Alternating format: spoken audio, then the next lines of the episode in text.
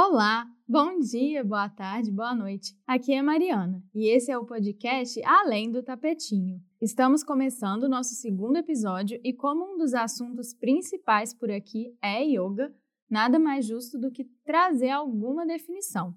Eu quero deixar claro que eu não pretendo limitar o assunto e eu não sou dona de nenhuma verdade, inclusive porque essa palavra possui vários sentidos. Eu apenas quero tentar, de uma forma mais simples, falar um pouco sobre o que é essa prática milenar a partir do que eu estudo, da minha visão e da minha vivência.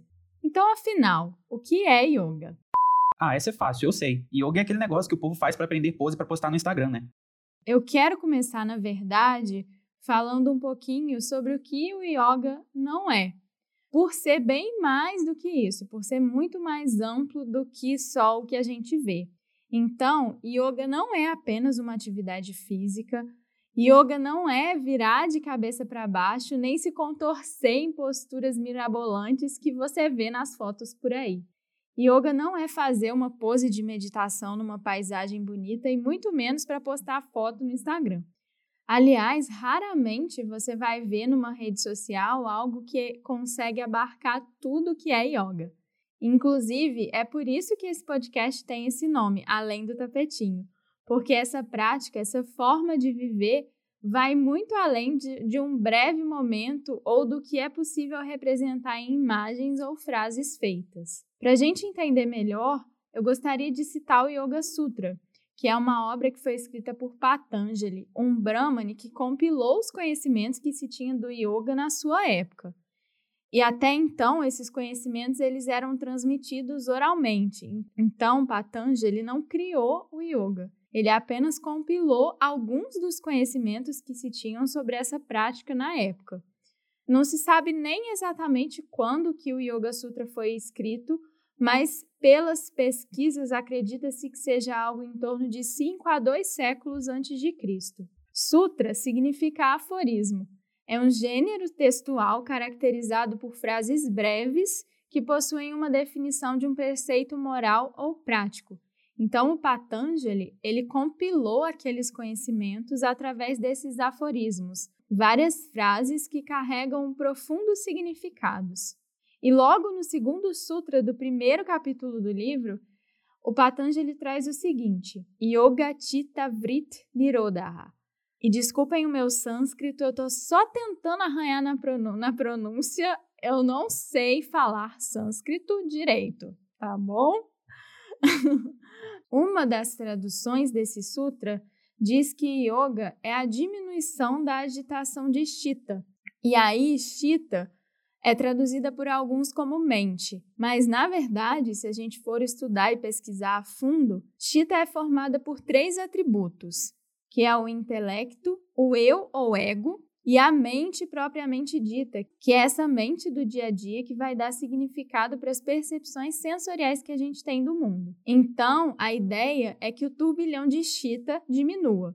Isso quer dizer que o lado da nossa consciência, que é de julgamento, de raciocínio, de intelecto, vai diminuir, juntamente também com o nosso sentido de eu, o nosso ego mesmo, e o impacto sensorial que o mundo exerce na gente.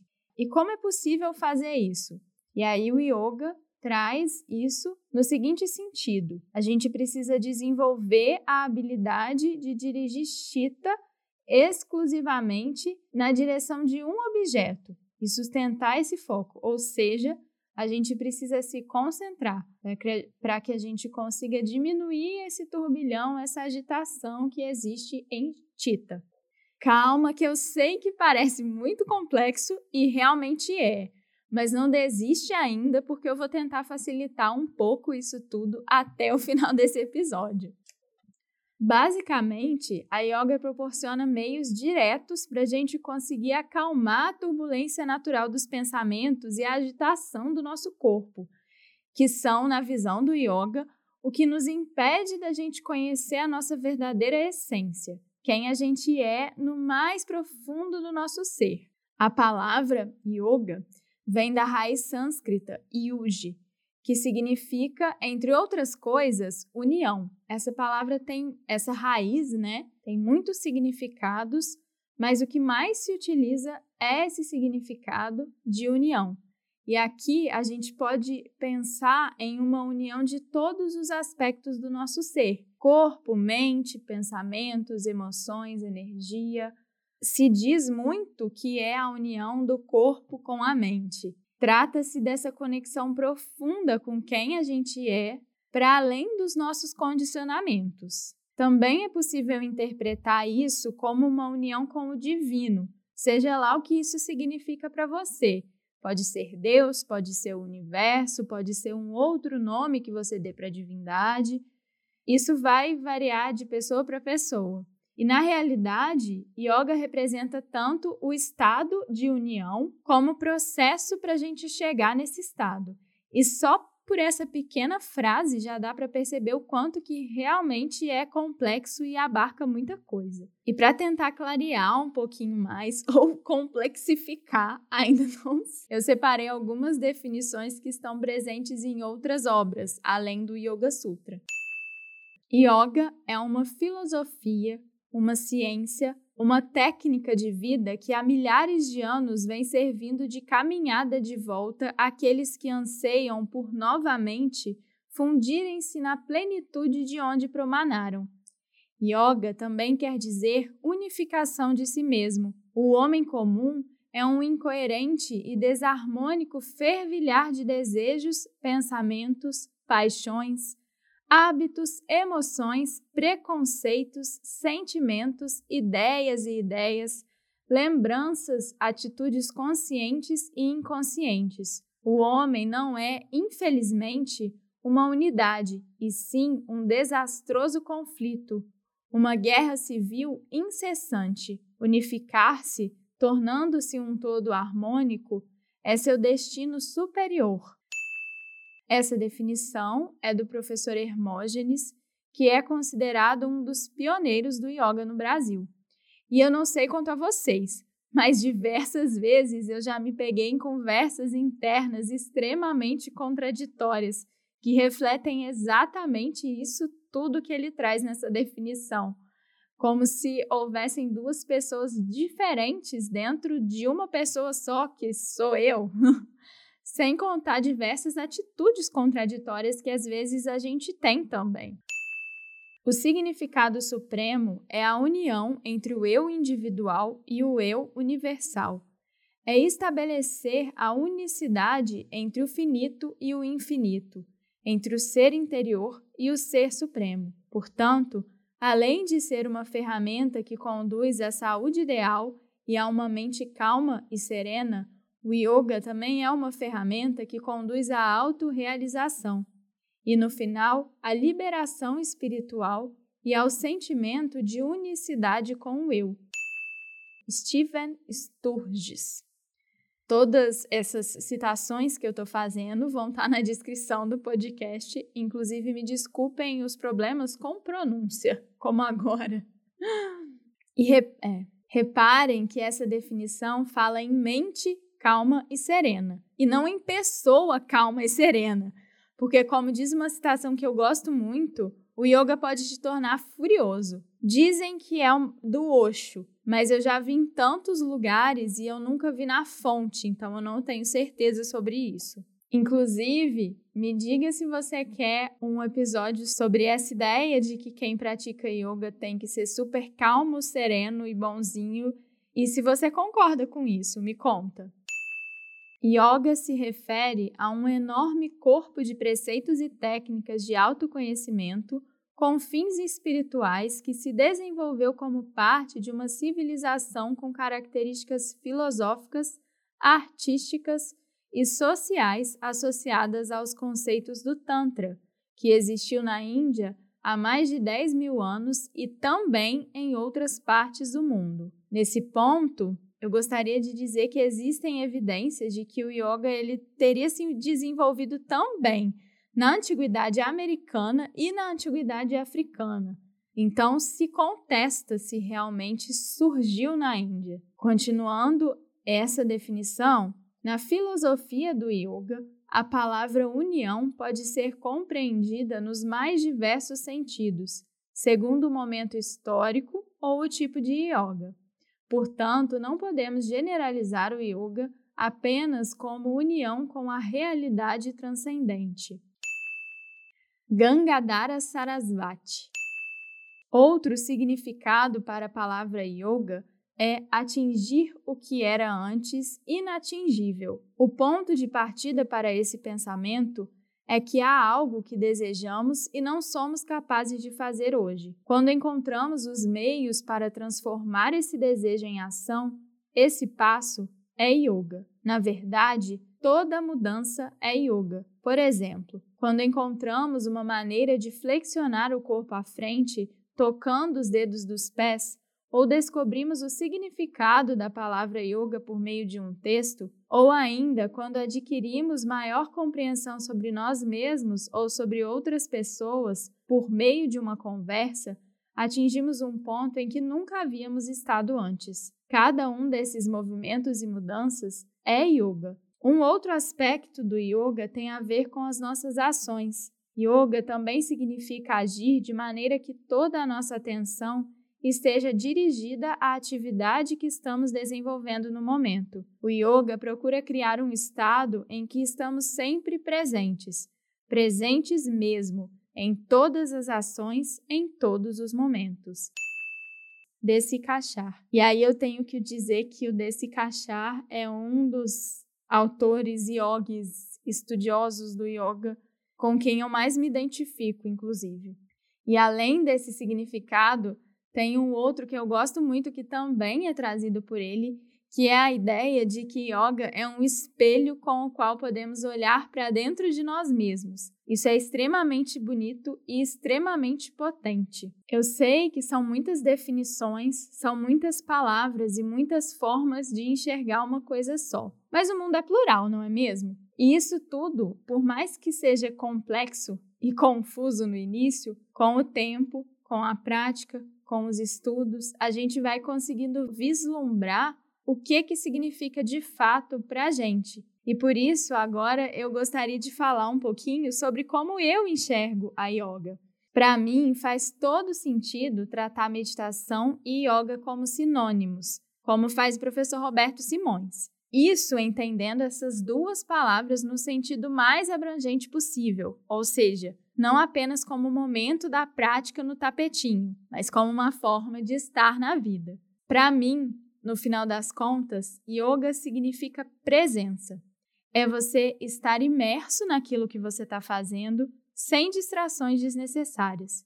E é justamente por isso que o turbilhão de, de Tita diminui. A partir de agora, eu vou usar a mente como sinônimo de Tita, mas a gente já sabe que essa palavra representa mais do que simplesmente mente. Eu costumo dizer que quanto mais você pratica, menos os seus pensamentos te incomodam. Imagina a sua mente como um macaco louco que não sabe para onde vai e por isso ele passa o tempo todo pulando de galho em galho. A yoga vai dar para esse macaco algo para ele prestar atenção e assim ele vai sossegar um pouquinho. E com o macaco louco mais quietinho, menos louco, a gente consegue alcançar esse estado de presença. E quando estamos presentes, percebemos que somos parte de um todo, que estamos todos conectados. Nós nos percebemos parte da natureza, nos percebemos manifestações de algo que vai além de nós mesmos. E daí vem esse sentimento de união, que é um dos significados dessa palavra que é tão múltipla. Além disso, eu sinto que a yoga traz uma qualidade diferente para nossa mente. O estado de presença, ele faz com que seja possível nós nos tornarmos observadores de nós mesmos. E é a partir disso que se dá o processo de autoconhecimento dentro do yoga. Nós deixamos de viver como autômatos, deixamos de viver tanto no automático e passamos a perceber mais os nossos condicionamentos, quem a gente é de verdade, as nossas, as nossas repetições de padrões que não revelam a nossa essência. Isso não quer dizer que a gente para completamente de viver no automático. Quer dizer que a gente adquire essa capacidade de se observar e de perceber o que que é uma manifestação da nossa essência, uma manifestação da nossa alma e o que é apenas retrato de todos os condicionamentos que a gente vive ao longo da nossa vida. E a partir disso, a gente se conhece mais e consegue começar a promover mudanças na nossa vida. Para mim, o caminho da yoga é você se tornar cada vez mais quem você é. E trazendo novamente desse cachar, desculpa, gente, eu amo ele. A verdadeira prática de yoga leva cada pessoa numa direção diferente. Não é necessário concordar com uma ideia particular sobre Deus para seguir o caminho do yoga.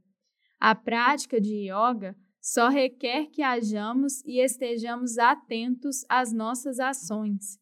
Eu sinto muito o quanto que yoga é estado de presença quando eu leio cada uma das definições, cada uma das coisas que o Desikachar fala sobre yoga. E é tudo muito bonito, porque isso significa, no final das contas, que o seu caminho é diferente do meu, que é preciso que cada um encontre o que faz sentido para si, o que ressoa consigo. E por isso, todo yoga é diferente. E, portanto, ao invés da gente buscar mestres que digam exatamente o que a gente deve fazer, é muito mais bonito, é muito mais proveitoso a gente buscar aqueles mestres, aqueles professores que nos inspirem a encontrar o nosso próprio caminho. E isso vale tanto dentro do yoga quanto fora do yoga. Então é isso por hoje.